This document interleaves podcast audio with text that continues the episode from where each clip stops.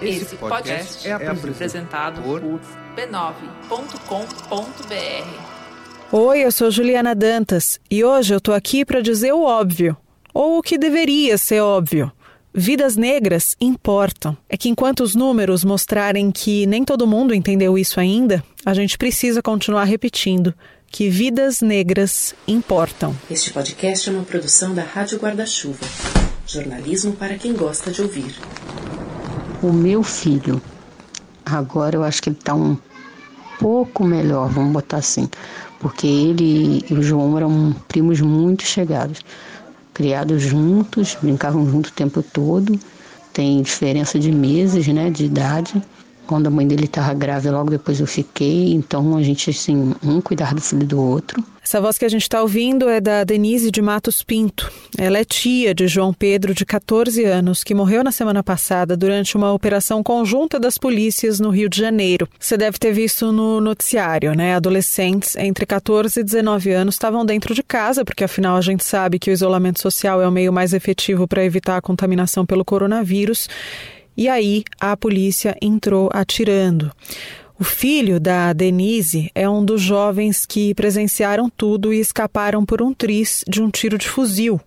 Ou mais, aliás, viu? Na casa em São Gonçalo, na região metropolitana do Rio, são mais de 70 marcas de balas pelas paredes. Só destruição, né? Eu fiquei muito assustada, porque é, é, é muito horrível, né, de entrar lá. É tudo bagunçado, tudo cheio de tiro, é muito complicado. Entendeu? A gente viu assim, cena de horrores, assim, quando a gente entra lá, fica imaginando o que, que eles passaram, né? O desespero daquelas crianças sozinhas Enquanto acontecia a operação policial, os pais do João Pedro e a tia já estavam sabendo do tiroteio, inclusive por mensagens de áudio desesperadas dos adolescentes que chegavam a todo momento. E eles estavam perto de casa, viu, a ponto de ouvir o sobrevoo do mesmo helicóptero da polícia que os jovens ouviam de casa. Mas eles não podiam sair no meio do fogo cruzado e não imaginavam o que viriam encontrar ao chegar por lá. As crianças não queriam falar o que aconteceu, as crianças só choravam. E o meu filho que informou meu cunhado que o que tinha acontecido com o João. O cunhado é o pai do João Pedro, Neilton. Aí meu cunhado caiu no chão, ficou lá caído um tempão, chorando, e eu acalmando ele, a gente não sabia o que fazer. Aí eu perguntei ao policial onde que tinham levado ele. O policial falou para mim que o policial só falou para mim assim: "Ah, ele saiu daqui com vida. Se você quiser saber mais alguma coisa, pergunte a eles". Aí apontou para as crianças para mim perguntar às crianças como que foi. E as crianças só choravam, porque as crianças quando viram meu cunhado, as crianças só choravam, eles não conseguiam falar ou relatar o que aconteceu. E meu cunhado perguntando o tempo inteiro o que aconteceu, aí meu cunhado já levantou, meu cunhado foi para outro lugar, aí eu fui pedir um policial uma água. O policial falou para mim que eu não podia entrar na casa, eu falei que ele estava passando mal, que ele era hipertenso. Aí eles falaram que era para me acalmar ele, e ninguém me ajudou a fazer isso, entendeu? As crianças não levantavam do chão, as crianças sentadas encostadas no muro continuaram, as crianças só levantaram depois que a polícia foi embora toda, senão as crianças não, as crianças não levantaram para nada. Segundo os adolescentes, dois deles tiveram de levar pessoalmente o João Pedro baleado até o helicóptero para os primeiros socorros. A família passou 17 horas sem saber onde o menino estava, se vivo ou morto, em hospital ou IML. Eles simplesmente saíram da casa e não me deram posição nenhuma, nem para o pai e outros familiares que estavam lá. A hora nenhuma eles avisaram aonde que, que eles levaram. Na manhã do dia seguinte, a espera acabou, com a pior resposta possível. A polícia investiga o caso. Naquele dia, eu vi a Globo News e a âncora do Jornal das 10, Aline Midley, falou algo que traduzia o meu incômodo desde quando eu fiquei sabendo do caso João Pedro. Mesmo em meio à pandemia, o Brasil real continua acontecendo. Nesse domingo, na coluna dela no portal G1, a Aline Midley voltou ao tema e eu queria reproduzir um trechinho aqui. Abre aspas. Quando você olhou para as paredes da casa do João Pedro, cravadas de balas, pensou na sua casa? E quando aquele pai, devastado sobre o caixão do filho assassinado aos 14 anos, pedia justiça, você também a desejou? A cura para a doença crônica mais letal nesse país passa por sentir, não aceitar, gritar para todo mundo ouvir e ninguém esquecer. João não será mais advogado porque foi atingido por uma bala no estômago quando brincava com os amigos na sala. A família gritou por 17 horas até ser avisada que o corpo estava no IML. A responsabilidade é nossa. João era nosso filho. Fecha aspas. E a responsabilidade é nossa. A gente é responsável de saída por questionar por que a cada 100 pessoas assassinadas no Brasil, 75 eram negras. Porque entre 2017 e 2018, 75,4% das pessoas mortas em intervenções policiais aqui no país eram negras. Os dados chocam, inclusive, quando a mira se volta para o próprio policial. Os negros representam apenas 34% do efetivo das forças de segurança, mas quando falamos em morte, eles são pouco mais da metade. Por que será que a chance de um jovem negro ser assassinado é 2,7 vezes maior do que a de um jovem branco? Esses dados todos são do Fórum Brasileiro de Segurança Pública, e eu fui atrás da Samira Bueno, diretora executiva da entidade. De um lado, a gente naturalizou por completo essa violência, por outro, a gente está falando dos sujeitos matáveis, né? Então, o João Pedro, a Ágata e todas essas outras crianças e adolescentes que morreram nas intervenções policiais e todos aqueles suspeitos ou até pessoas que já tinham né, é, algum passado criminal, que tinham incidido em algum delito que foram mortas pela polícia, muitas vezes são vistas como merecedoras da violência que os afligiu. Nós somos uma sociedade extremamente violenta que apoia a violência como um instrumento de controle social. Então, se fosse um menino loirinho, do olho azul, de classe média, é, talvez a comoção teria sido maior. É, mas o fato de ser um menino negro numa comunidade periférica Aí acho que são dois componentes muito importantes dessa nossa desigualdade, né? É raça e é renda. Então, dependendo da cor e dependendo do CEP, é, não importa.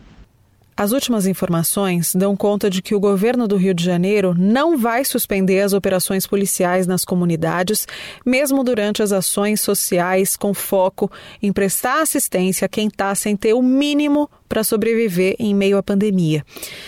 Depois da morte do João Pedro, o Ministério Público Federal pediu à PF que as intervenções só sejam feitas em casos de extrema urgência.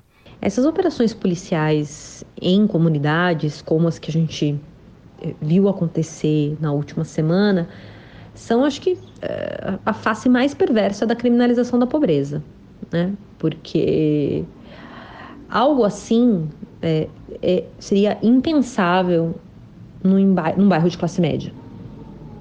Assim, o, o caso do João Pedro, para mim, ele é ele é muito sintomático dessa afirmação que eu estou fazendo. Então, é, a polícia está fazendo uma perseguição, os suspeitos pulam um muro de uma casa, eles, ao invés de abordarem essa casa, falarem para todo mundo colocar a mão na cabeça e seguirem os protocolos é, operacionais previstos para sua atuação, eles saíram atirando, sem se importar que tivessem pessoas ali que poderiam ser vítimas desses tiros. Veja, se eles atirassem é, nos suspeitos, que eventualmente poderiam ser pessoas que incidiram em delitos, isso já seria extremamente grave. Né? Então, assim, a polícia ela não tem a licença para matar. A gente não tem pena de morte no Brasil. Né? Então, a polícia prende e o réu vai ter é, seu amplo processo de defesa garantido na justiça. É, é isso que deveria acontecer. Mas na prática, a gente permite a pena de morte, dando licença para esse policial que está na ponta definir quem vive e quem morre. Então, quando eles saem atirando, e curiosamente, essa é uma ação que era liderada pela Polícia Federal. Isso foi muito pouco discutido. Olha o quão grave é isso. Era uma operação que envolvia a Polícia Federal, a Polícia Civil e a Polícia Militar. Então, assim, polícias profissionais, polícias técnicas, jamais fariam uma operação como essa. Jamais usariam suas armas da forma como, for, como elas foram usadas no caso do menino João Pedro. Então, a gente percebe que é, é uma politização das polícias e um completo despreparo e falta de compromisso com a vida que é brutal. Quando uma polícia faz o que ela quiser na hora que ela quiser, é isso que acontece. E isso é o que chega até a gente, isso é o que a gente fica sabendo. Né? Então, imagina quantas outras coisas não acontecem no dia a dia que nem chega até a imprensa e nem chega até o público em geral. Vale destacar que diversas comunidades do Rio de Janeiro seguem registrando tiroteios. Para dar outros exemplos, além do caso João Pedro, na quarta-feira, João Vitor Gomes da Rocha, que tinha 18 anos, foi morto na Cidade de Deus, na Zona Oeste, o que fez com que a entrega de cestas básicas precisasse parar. No dia seguinte, o jovem Rodrigo Cerqueira, de 19 anos, foi baleado durante uma ação na unidade de polícia pacificadora do Morro da Providência, na região central, o que também interrompeu a distribuição de cestas básicas para a comunidade. Aliás, enquanto eu escrevo o roteiro desse episódio, na véspera da publicação, mais uma jovem foi baleada dentro de casa. Bianca Regina Oliveira, 22 anos, mora com o marido na Cidade de Deus e foi atingida na cabeça. Em comum, nas quatro vítimas encontradas pelas balas, a cor da pele. O único lugar que nos reservaram nessa sociedade é a prisão ou o caixão. Infelizmente, segue em curso a morte da nossa geração, impedindo que a gente tenha perspectivas de futuro. Wesley Teixeira é ativista do movimento negro e faz parte do Perifa Connection, que tem coluna na Folha de São Paulo e participa do Mamilos, podcast do cardápio da Rede B9, da qual o Finitude também faz parte. Com a chegada do Covid-19 ao Brasil, as favelas, é, num primeiro momento, já começam a se mobilizar numa coisa que a Conceição Evaristo traduz uma frase que é eles combinam de nos matar e nós combinamos de não morrer. A gente tinha muita certeza que o Covid-19 matava, mas que a desigualdade social aceleraria o óbito. Isso significa que a gente tem condições pré-existentes para proliferação do vírus, como, por exemplo, é, barracos, casas com poucos cômodos, muito aglomeradas. E aí a primeira mobilização vinha na linha de que a orientação era para ficar em casa. E aqueles que já estavam linha, abaixo da linha da pobreza iriam passar fome, mas também tinha uma camada que estava ali na linha fina de ter poucos direitos trabalhistas e que, se ficasse em casa, não conseguiriam garantir os sustentos dos seus lares. Ela galera que saía para trabalhar de dia para comer à noite. Então, as ações de solidariedade começaram a pensar em cima da entrega de cestas básicas e alimentos. E a outra orientação era lavem as mãos, mas nos territórios, muitos deles têm falta de água. Então, também houve uma mobilização para ter produtos e kits de higiene, tendo em vista que os preços de todos esses materiais iriam aumentar. Mas nós sabemos que esse não é o nosso papel. A área da assistência social é responsabilidade do Estado.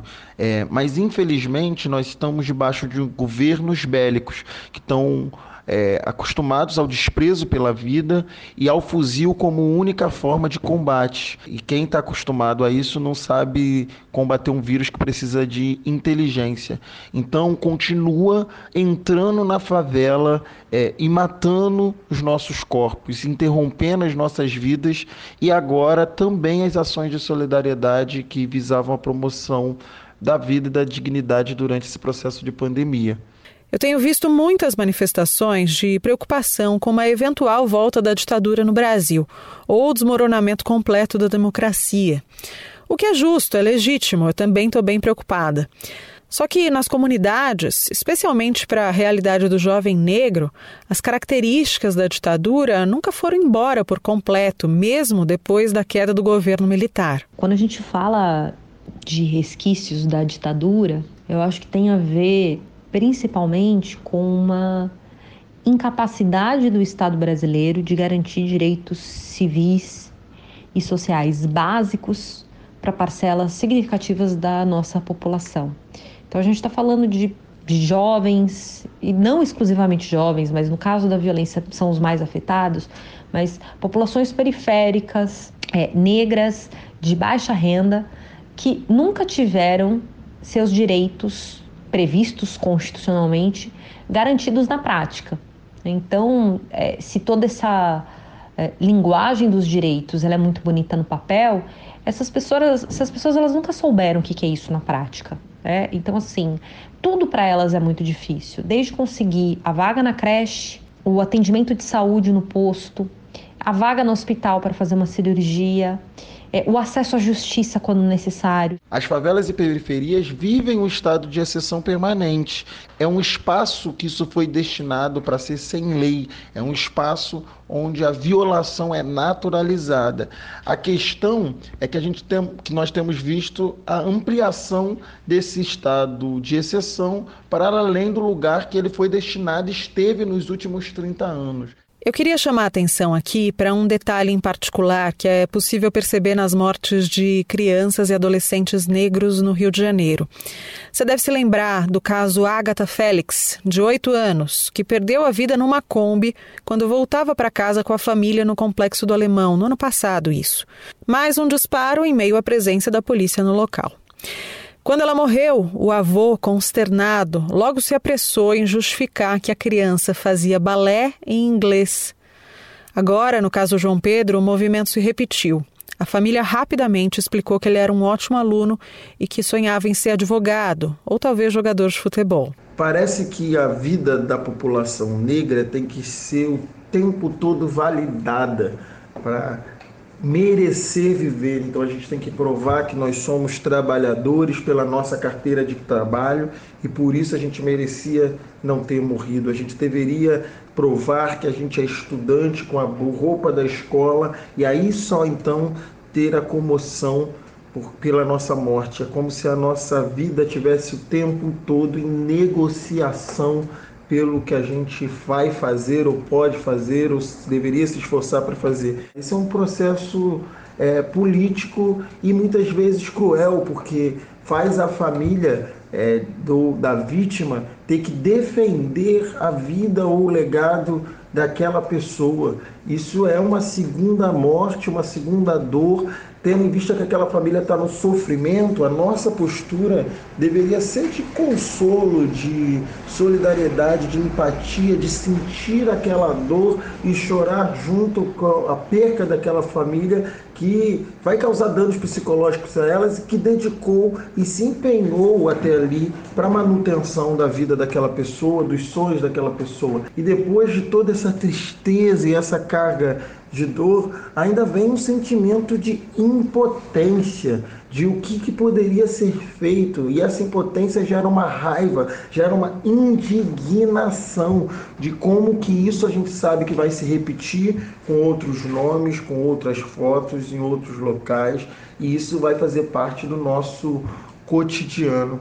No fundo, no fundo, a gente grita para dizer que a nossa vida importa. E agora o que a gente tem. Essa é a Samira de volta. Como discurso majoritário no Executivo Federal e em vários estados é justamente é, a, a, violência enquanto linguagem, a violência do Estado como instrumento legítimo de resolução e administração de conflitos sociais. E acho que é isso que é muito grave, né? porque a gente voltou atrás muitos anos e vai ser muito difícil retomar aquele percurso. Então, quando você ah, as coisas não podem piorar, sim, que podem. Podem piorar muito. E se a gente achou que a situação era grave, achava que era grave há cinco anos atrás, agora está muito pior. Né? Então, a gente precisa ser capaz de convencer a população de que uma polícia violenta é ruim para todo mundo. Que quando o Estado ele mata ao invés de prender, ele está sendo injusto. E essa injustiça que hoje é com um menino negro pobre na periferia, amanhã pode ser com você. Né? Que um Estado autoritário é algo é, que a gente deveria rejeitar. Agora o Wesley quem está falando. Eu sim acho que a gente caminha por um momento difícil e perigoso da nossa história. E é fundamental aprender com as periferias, então. É fundamental aprender com a experiência dos negros, que já enfrentavam essas situações antes, que já enfrentavam esses últimos 500 anos e que sobreviveram a eles. Então, nós negros temos muito o que ensinar e demonstrar. E agora a gente abre espaço para o nosso mais recente colunista aqui do Finitude. Se você ouviu o episódio passado, já está sabendo. O Osmair Cândido, mais conhecido como Fininho, está sempre com a gente agora. Ele é sepultador, filósofo e negro. Esses dias, o Fininho compartilhou comigo uma frase que vai estar tá no livro que ele escreve desde os anos 90, Memórias de um Coveiro. Sentei-me à beira do mundo, onde até Deus termina. Eu fiquei com isso na cabeça, não só pela força literária que essa imagem traz, mas também porque, de certa maneira, parece fazer sentido com o nosso tema de hoje. A impressão de que até Deus termina é que a morte entra dentro de você, a morte entra dentro da gente. Ora, os negros no Brasil ainda passam por peças, ainda seguem como peças. Eu acho até uma coisa triste ter de falar isso no século XXI, né? Não evoluiu nada, o Brasil não aceita nada. O Brasil, ao contrário, ele faz uma evolução. Não evolui. E o Brasil sempre resolveu as coisas com, com violência, muita violência, mais violência. Não há nenhuma racionalidade em sua sociedade, uma sociedade que vive caindo aos pedaços. Mas um parâmetro que eu acho muito interessante para isso é a ideia de Nietzsche. Ora, o que é bom, bom é o que é parecido comigo. O que é parecido comigo é bom, aliás, é ótimo, né? Quem são os bons? Bons são os meus amigos, bom é o que eu escolho, bom sou eu. O inferno, o inferno são os outros. Essa é a frase de Jean-Paul Sartre. E sobre um tema desse, eu não poderia terminar assim. O que será não feito de novo? A gente segue nesse tema, agora passando a bola para o Tom Almeida, que é criador do movimento infinito de discussões sobre o viver e o morrer.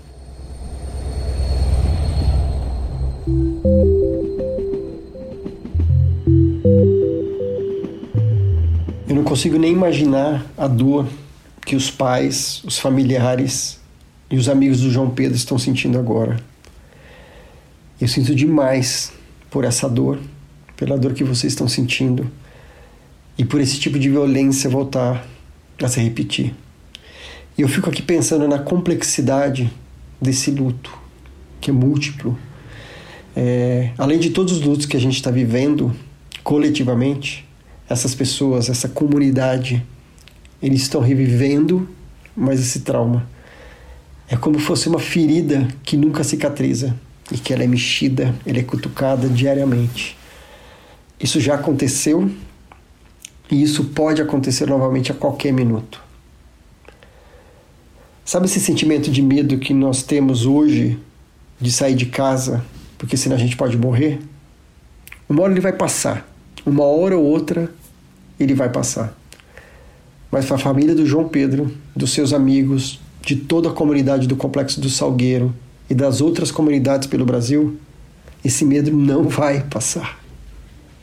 O simples ato deles existirem é uma ameaça. A cor das suas peles é uma ameaça. Como é que se vive assim? Onde é que cabe tanto trauma? Onde é que cabe tanta dor? João Pedro, como eu vi escrito na camiseta dos seus pais, a dona Rafaela e o seu Neilton, você será eterno. Dona Rafaela e seu Neilton, eu lamento profundamente por essa dor e eu me sinto envergonhado por ainda vivermos numa sociedade como essa. E me deu vontade de ler a oração de Santo Agostinho, porque a gente fica totalmente sem palavras, né? E essa oração se chama A Morte Não É Nada. A morte não é nada. Eu somente passei para o outro lado do caminho. Eu sou eu, vocês são vocês. O que eu era para vocês, eu continuarei sendo. Me deem o um nome que vocês sempre me deram. Falem comigo, como vocês sempre fizeram. Vocês continuam vivendo no mundo das criaturas e eu estou vivendo no mundo do Criador. Não utilize um tom solene ou triste. Continue a rir daquilo que nos fazia rir juntos. Rezem, sorriem, sorriam, pensem em mim, rezem por mim. Que meu nome seja pronunciado como sempre foi, sem ênfase de nenhum tipo, sem nenhum traço de sombra ou tristeza. A vida significa tudo o que ela sempre significou. O fio não foi cortado, porque eu estaria fora dos seus pensamentos agora que estou apenas fora de suas vistas. Eu não estou longe, apenas estou do outro lado do caminho. Você que aí ficou, siga em frente. A vida continua linda e bela como sempre foi. Santo Agostinho. E eu confesso que o finitude de hoje foi bem difícil de fazer, viu? Toda a história aqui envolve luto, dói, claro, mas uma morte violenta leva sempre alguém que foi arrancado da gente. Aqui no Finitude, na grande maioria das vezes, a gente sempre fala de mortes ou por adoecimento ou pelo imponderável, um acidente, um mal súbito que seja. A primeira vez em que a gente falou sobre um assassinato foi no primeiro episódio dessa temporada, agora, no episódio chamado Nego Beto. E olha que coincidência, uma vítima negra. Quem contou a história foi o filho do Beto, Pedro Felipe, nosso companheiro do podcast Budejo do Cariri Cearense. O Budejo, aliás, essa semana vai trazer uma discussão importante sobre o panorama político do Brasil depois do vídeo da reunião ministerial de 22 de abril, que foi liberado na semana passada. As imagens daquele encontro ajudam bastante a gente a entender como que a gente veio parar aqui, tanto em termos de pandemia quanto em termos de violência policial. Bom, eu citei hoje alguns conteúdos que eu vou deixar para você na descrição do episódio. São eles: o link do Fórum Brasileiro de Segurança Pública com os dados sobre a violência contra negros no Brasil, a coluna da Aline Midley no G1, Aliás, sigam a Aline Midley nas redes, busquem acompanhar na Globo News, porque além de ser uma jornalista das mais competentes, é também das vozes mais importantes que se levantam contra as injustiças que são rotina aqui no país. Estou deixando também para você uma recomendação que veio da nossa ouvinte Cíntia Pereira de Araújo, que é doutora em filosofia do direito e bem atenta às questões dos direitos humanos. Ela me mandou um texto bastante expressivo da escritora Conceição Evaristo, cujo título é A Reinvenção Contínua da Morte para Corpos Negros. E ó, queria te convidar para um episódio bônus que eu vou soltar sábado aqui no Finitude. Dia 30 é o dia em que serão dois anos da morte do meu pai. Ele que é responsável sob muitos aspectos por eu estar tá aqui agora falando do que eu falo. Meu pai foi um grande jornalista, um grande ser humano, Audálio Dantas, o nome dele. E o tema norte da carreira dele era a dignidade. Eu busco todos os dias honrar isso no meu trabalho e na minha vida pessoal. E só para te dar um gostinho do que vem aí nessa homenagem, você vai ouvir depoimentos de pessoas como Ruth Rocha, Laerte, Ricardo Couto, Juca Kifuri, Padre Júlio Lancelotti, Fernando Moraes, Patrícia Campos Melo, Adriana Carranca, enfim, muita gente boa que teve com ele na trincheira e que sempre foram uma inspiração para mim. Então eu te espero por aqui no sábado. Até lá você me acha no Instagram como Finitude Podcast, no Twitter como Podcast Finitude. E não esquece de tirar um tempinho para passar lá no nosso apoia.se barra Finitude Podcast, tá bom? É nosso financiamento coletivo para ajudar a bancar os custos da produção dos nossos episódios. Podcast Finitude, que é totalmente independente. Um beijo, obrigada pela escuta.